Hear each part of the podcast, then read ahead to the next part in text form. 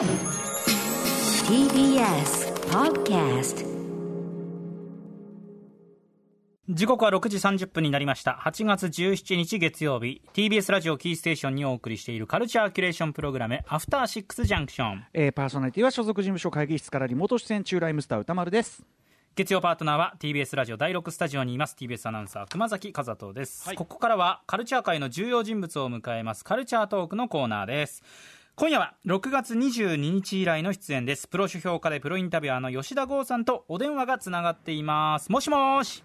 はい、どうも。はいどうもよろしくお願いいたします。ご無沙汰しております。よろしくお願いします、はいはい。おなじみのね愉快な本棚、ね細かく見たくなる愉快な本棚をはいバックに、はい、お電話いただいてます。ね。はい、はい、ということで吉田さん本日はどんなお話を聞かせてくださるんでしょうか？はい、えーとですね、僕が選ぶ2020年の上半期ベスト本紹介します。あさすがプロ書評価行ってみましょう。はい、よろしくお願いしまおす願いします、はい。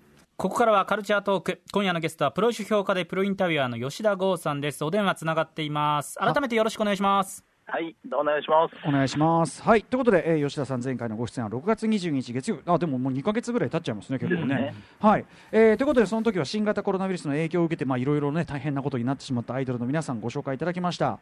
はいはい。ここのところはね、なんかあの歌丸に届いていないであろうアイドルソングということで、いろいろご紹介いただきましたけど、久々に本の紹介ということで、本うん、はいはいはい。はい、まあ2020年上半期ベスト本ということで、はいはい。よろしくお願いします。じゃあ、お願いしますお願いします。はいはいはい。まあ、いきなり言っちゃっていいんですかね。お願いします。はい。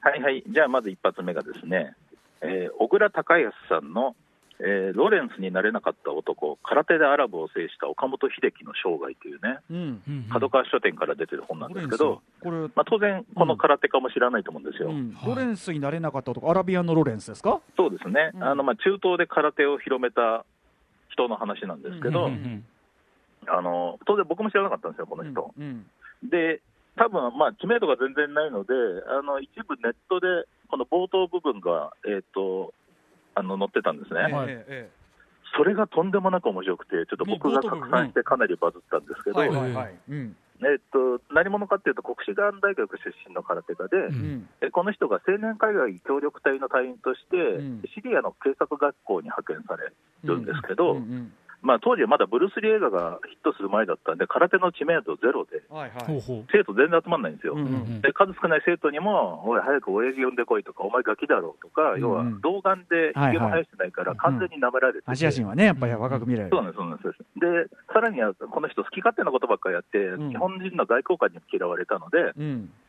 この人が警察学校の宿舎で酒を煽ってるうちに怒りが増幅されてきて、うん酒ガンガン飲んでん、気が大きくなって、日本が日本から持ってきた羽織袴着て、はい。下駄履いて外に出て、大暴れするんですよ。すでに。日本に帰る、でうんただ帰るにしても自分を小馬鹿にしたあの外交官を許すわけにいかない、最後にあの男を殴り倒さなければならんと決心して、うん外交官の居住区に行くんですけど、ええ。目的の外交官、どこ住んでるか分かんないから、名前叫んで出てこい、これって言うけど出てくる出てくるわけもない。めちゃくちゃだな。うん。めちゃくちゃで、しょうがないから、外交官ナンバーの日本車を発見して、その窓ガラスをクリーで全て破壊。何をやってるの？まあ後にそれがブラジル大使のものだと判明するんですけど、全然別人のやつで、そしたら、で宿舎に引き上げようとしたら、詐欺をした警察官が3人駆け寄ってきて、え。で、シーニーか、まあ、中国人かって聞かれて、え。うん。なんだと俺はヤパーニだって、日本人だってね、ななぜか誇り、ええ。あので警察官が取り押さえようとした瞬間に回し蹴りで、3人を KO。で、するとサイレン鳴り響いて、うんカラシニコフを抱えた機動隊員がええ十数人が来てうんうんうん大乱闘。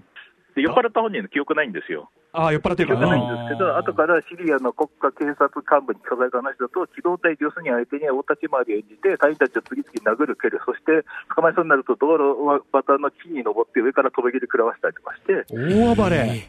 抑え込まれても噛みつき急所に蹴り向いて、1時間近く乱闘。いやいや、だってアサルトライフル持ってる奴らに取り囲まれてるでしょ。そうなんですよ。えーで、身柄拘束されて、うん。警察署に連行されて、もう完全に外交問題なんですよ、これ。うんうんそうですね、日本人が暴れてね。うん。そうなんです、そうなんです。で、事情した大使が帰国されることを決めて、で、彼が警察学校の校長に謝罪するんですよ。うん。で、日本に帰国すると告げると、岡本、君は帰国できないと。ほうほう昨日の件は内務省にも報告が上がって、その結果、空手は実践に使えると内務省は判断したと。は君は警察学校で空手をしなければいかないいけないと言われて、えあのこの暴れた結果、生徒が約100人に増えて、何それ？でえ？国家警察で、うんうんうん。国家警察の将校とか特殊部隊の隊員とかも加わって、えー？内務省からそういう指示が出て、その結果、この人、あの中東で大成功していくんですよ、えちょっとえそれ本当の話？実話ですよ。すごい。えだって酔って暴れた結そのような果そうですよ。マジで？結果、空手すごいってことになって。これ以上ダメな人いないって話だったのに。本当、カジャリキの漫画みたいな話なんですけど、うでその結果、パレスチナゲリラとか、エジプトの大統領の息子とかも指導するようになって、うん。最終的には40年間で200万人以上の空手人口を持つ地域を作り上げる。えーじゃあか本当に空手界のロレンスってアラビアのロレンスってなかなかねそんなにでうん大げさでもないんだ。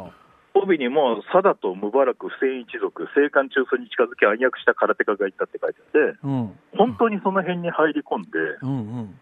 あのただ、本当になんだろうな、いわゆるその漫画の主人公みたいなちゃんとした人じゃないんで、あの日本の外交官からそれだけ成功しても、すごい嫌われたらしいんですよ。まあそれはそうですよね。出だしが出だしだし。出だしもそうだし、うんその後もあの立場を利用して、輸入が禁じられてる外国製品を闇ルートで販売、いやいやいや一時はカジノも経営。おいおいおいおいおい。だからやっぱりあの酔って暴れて逆恨みとかそれするなりの人ではあるんだ。そうなんですよ。えー、でも空手の腕だけは確かだったってことですよねそうなんでしょうね。やっぱ国士舘の空手の人は本当怖いなと思ったんですけど。ただ、この本が本当になんだろうな、この人を良いとするような本じゃなくて、ええ本当にこの人のダメな話がどんどんどんどん描いてるんですよ。はいはい。とにかくデタラメで女癖が悪くて、それで中東で大成功しかけたのに、あのー不倫の結果大失敗して、うん。下半身で失みたいな敗、うん、あのー転落の様まで全部描いてて、これだって書かれてる小倉隆康さんすごいちゃんとしたあれですもんねノンフィクションの方ですもんねこれね。ちゃんとした人です。で、実際この人が当時、その空港でばったりしてやって、うんうん。あの普通に交流もしてたらしくて、へー。それだからこそのあのひどい話をいっぱい書いてて、したへー。めっちゃ面白そう。めちゃくちゃ面白いですよ。その。人こんな人がいるん岡だ。そうそう、全然知らないじゃないですか。うんうん中東の大物らしいですけど空手こんなに好きな僕も知らないっていうね。またな中東でなんかやりましたって小池さんよろしくさなんかこっちもよくわかんなくなっちゃうのがあるから。えーでもあの辺もつながっていくんですよ。やうんっぱ小池百合子さんの本とかでも、まあ、うん。中東時代の小池さんのお父さんがかなりうさんくさい感じでええはいいろいろやらかしてまますよね。うんその辺ともつながる人脈なんで、やっぱり、でしょうね。あの辺で成功する人はやっぱり結構ブラックな人が、そうだよ。絶対向こうで繋がってないわけない。やってることがよくわかる。っていう。絶繋がってないわけないよこれ。つながるんですよ。へー岡本秀樹さん。面白そう、しかもこれさらにいいな映画化しても盛り上がりそう、ね。ちなみにその転落のきっかけの話も最高で、うん。あのダブあの教え子とダブル不倫するんですよね。で、ダブル不倫して、あの彼女の旦那に踏み込まれるんですよ。うんうんでもこの人はなんかやっぱ空手家だから筋を通したいみたいで、うんあのきちんと言っちゃうんですよね。うんうんなんか、あの卑怯なことしちゃいけないとかうん言ってね。お父さんが浮気してお母さんが泣いてるの見てきたから、うんうんあのそういうのを、親父が浮気隠してたのを見てきたから、隠したのが良くないんだと。浮気をやめるんじゃなくて隠したのが良くない。けましたと、卑怯なことをしてはいけないって。まあ、その結果、大変なことになって、じゃあもうそのう浮気相手の旦那が、やっぱりこの中東の実力者だったんで、うんうん。その人の圧力でどんどんどんどん転落していく。ああなるほどね嫌われちゃいけない人に嫌われちゃったんだ。そうですそうですロレンスになれなかった男空手でアラブを制した岡本秀樹の生涯めっちゃ面白そう、うん。これ読みます。絶対読む面白い。最高です、うんはい次行きましょはい、えー次はですね、プリーズ・キルミー、アメリカン・パンク・ヒストリー無修正証言証言集という、エレキング・ブックスから出てる本なんですうけど、うんこれ実は07年に出てる本の復刊なんですよ。うんただ、そのオリジナル版がもう2万円近い値段がつけられたりとかしてて、うんはい。それで予約出て、あのまあね、増補版になったんですけど、うんうん。これ、すごいんですよね、うんうん。えーとまあ、ニューヨークパンク、ベルベット・アンダーグラウンドから始まって、はい。後のパンクに至るまでの話なんですけど、はい。あのいろんなそのミュージシャンの証言が並んでるんですけど、うんうん。内容がとにかくセックスとドラッグの話のみです。音楽の話よりも。音楽の話とかもほぼないです。とにかくセックスとドラッグ、性病。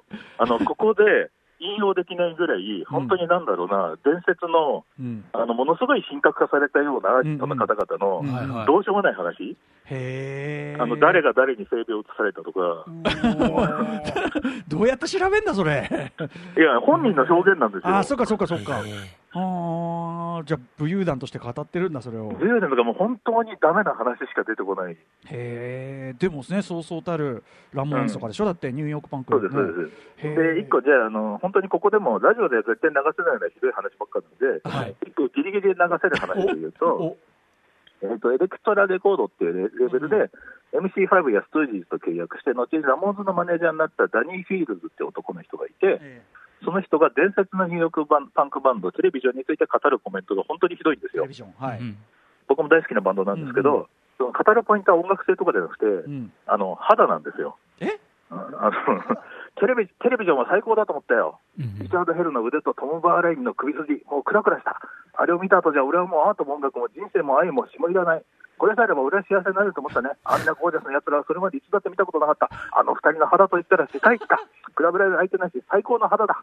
その上リチャード・ドイルはいた。俺のファック相手だって、リチャード・ドイルとは誰もがやってたよ。これがまた素晴らしい肌の持ち主ですね。どうしようもないんですよ。お音楽性見込んだんじゃないのかい？ゼロ。はしかもさ、しかもあの、肌、あのさ、肌の話しかしないのが何それ？気持ち悪いんだ。ひどいじゃないですか。ね、もう、ものとしか見ていない。で、この人のこと全然知らなかったんで検索したんですよ。うんうんダニー・フィールズそした。らこれ、オリジナル版発売当時のうんダニー・フィールズ、このダニー・フィールズって人のインタビューをネットで発見したんですよ。うんうん。それもやっぱり、ままあ、全然変わってないというか、えやっぱそっちでもリチャード・ヘルとトム・バーレインの肌は本当に好きだった。え。まだ言って思ってたよ。いろんなやつにファックされたはずだ。私もファックしたとかでもさ、いい加減にしてくれって話ですよ。だから全然わ悪い、悪びれてはいないわけね。だからね悪。びれてはいない。うんいい思い出として語っていて。え、でもそのダニー・フィルズさん談話だけじゃなくて、全体がこんな調子よりもっとひどいってことですよね。そうです、そうです。もうとにかく、あの僕の大好きだった憧れのアーティストのひどい話がいっぱい並んでる本。でも確かに、まあ音楽業界、そういう側面もさ、うん当然、まああるじゃないですか、ポップミュージック界は。そこだ,、はいはいだけにクローズアップした音楽誌も確かに できなくはないっていうか、この角度もなしじゃないっていう。まあ、うん薬物いい話もあるんですよ。いい話？うんストゥージーズというね、そのイギー・ポップがいたうんグループなんですけど、なぜかマイルス・デイブスとの交流の話が出てくるんですええよ。えあの一緒の楽屋で、えうんあの山ほどコカインを持ってくるやつがいて、みんなで吸ったっていう話が、え、それが、あ、さマイルスと仲良くやそうマイルス・デイブスの頭がストゥージーズの連中の頭と並んでるんだって、それで全員一斉に吸うんだよっていい思い出だったなみたいな感じで。確かにさ、その音楽業界的には、え、マイルスとスツージーズがって感じだけど、つながりがそこかっていう。そこだけっていうね、セットも何もしてないっていう。そうだよね。そこで一曲やりましたでもないんですもんね。そうそうそう。でも、なんか綺麗事じゃない分、本当なんだろうなって感じが。いやー、面白かったですね。プリーズ・キル・ミー。なるほどね。やはいいはい、またほら、ゴーさんだから、あ、なんか真面目にパンク本進めてきたと思ったら、やっぱりそういう角度だったっていう。そういうことです。もうじゃあ先、次行きましょうか。はいはい。えっ、と、次がですね、ロフトボックスから出た、関西ハードコアという、うん。えっ、とですね、石谷さんというデスサイドフォワードという、まあ、日本のハードコアパンクのうん。大物の方が書いた、えっ、と、関西、は関西のハードコアパンクの証言集なんですけど、はい。もう内容の引用不可能ですね、これね。引用が不可能。引用不可能さえーとさっきのもダメだったけど。もっとですね、あの練馬ザ・ファッカーの DO さんの自伝がすごかったって、前にこのね、番組の本の紹介でやりましたけど、ええうんうんあれがまあ、そのね、なんだろうね、日本というか世界的にもその、ねうんアウトローのやる音楽がヒップホップヒップホップになってからの、うんうんうんそのドキュメンタリーみたいな感じだったんですけど、要はアウトローのやる音楽がハードコアパンクだった時代のドキュメンタリーなんで、うんうん。えっ、と、なんだろうな、本当に喧嘩の話とシンナーの話とみたいなことが、うん。えっ、と、なんだろう、何の手心も加えることもなく、そのまま乗っている感じ。よ吉田さんだったらもうちょっとフィルターを通すようなところを。とか、なんだろうな、逆にしたりとか、ちょっともうちょっと楽しく読めるような、唐突な話がずっとむき出し。そのまんまこれ、よく今、出版できたなっていう。しかもね、僕はあんまりそのハードコアシーンのあれとかわかんないですけど、そんなにね、そんなに名前出すもんじゃないよみたいな、そうです、そうですね、そうですとかもあったりするんですもんね、多分ね。そういうようなあのバンドのその恐ろしい話が山ほど載っていて、まあ、とにかく面白いです。とにかく面白いんですけど、吉田さんでもすごいね、あの、何にも具体的に紹介してないの本にで、紹介なのに何も紹介できない言えですよ、だって。この言えなさ、な吉田さんの表現のしえなさというところがね、やっぱね確。かにそれでさせてくださいっていう。基本大体のこと言う僕が言わないってことでさせてほしい。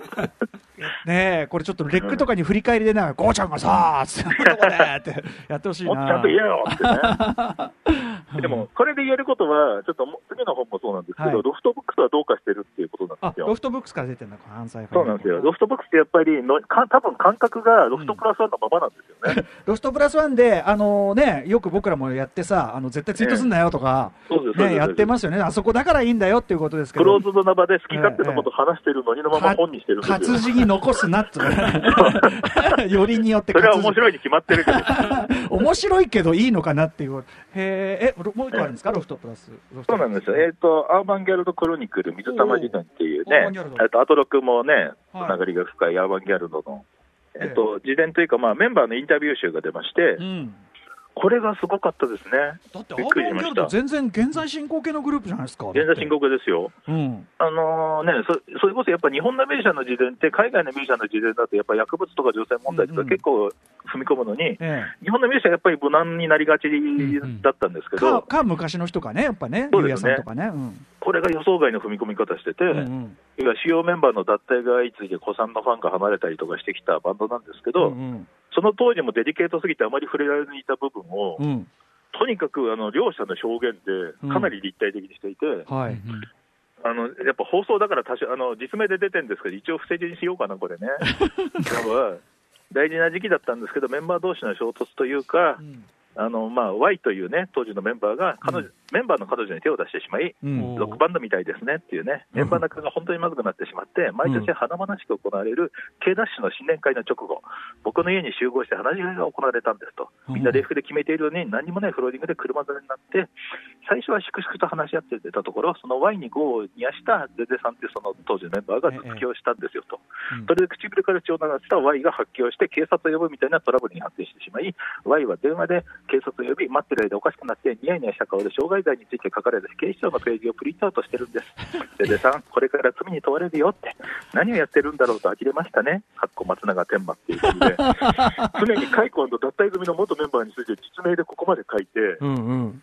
さらにはこの Y さんがファン食いの連発で解雇された時の話とか、えっと現在進行形のバンドでここまで実名で書くことってまずえ。ない。ですよね。だって、海さんもも何もしてないっていうか、そのままね、全然メンバーは抜けた元気にやってるっていうか、アトロクのライブやってるよ、それ、だって。そうですよ。で、えーっていう松永天馬さんの証言をさらに立体的にする浜崎陽子さん側の証言。うんうんうんとにかくと当時は最低な、最悪な雰囲気で辞められることは私も辞めなかった、辞めたかったし、逃げ出したかったとか、浜崎さんが毎回、あのね、松永さんにものすごいうんざりした調子で、当たりが強いじゃないですか。ね、あれは理由があったんですね、やっぱりね、ただのあれじゃないんだ。いや、でも、これがでもいい本なんですよ。やっぱ両者の証言もうん、なんかね、立体的にできるし、なんかある種、なんか、過去のトラウマを振り返って立体的にするセルフカウリスタイリングのような本だなと思ったりとかもして。確かにそれが本にできるぐらいの余裕というかさ、懐ですもんね、それね。